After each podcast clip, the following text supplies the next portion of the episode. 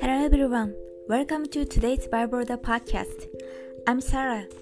I deliver to today's Bible verse for you. For the mountains shall depart and the hills be removed, but my kindness shall not depart from you, nor shall my covenant of peace be removed, say the Lord, who has mercy on you. Amen.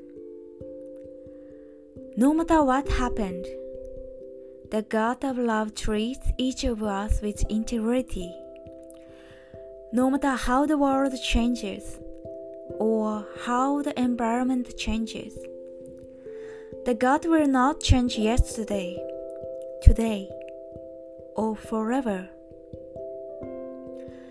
He the person who sincerely fulfills his contract. May the God of love stay with us and protect us today. Thank you for listening. Hope you have a wonderful day.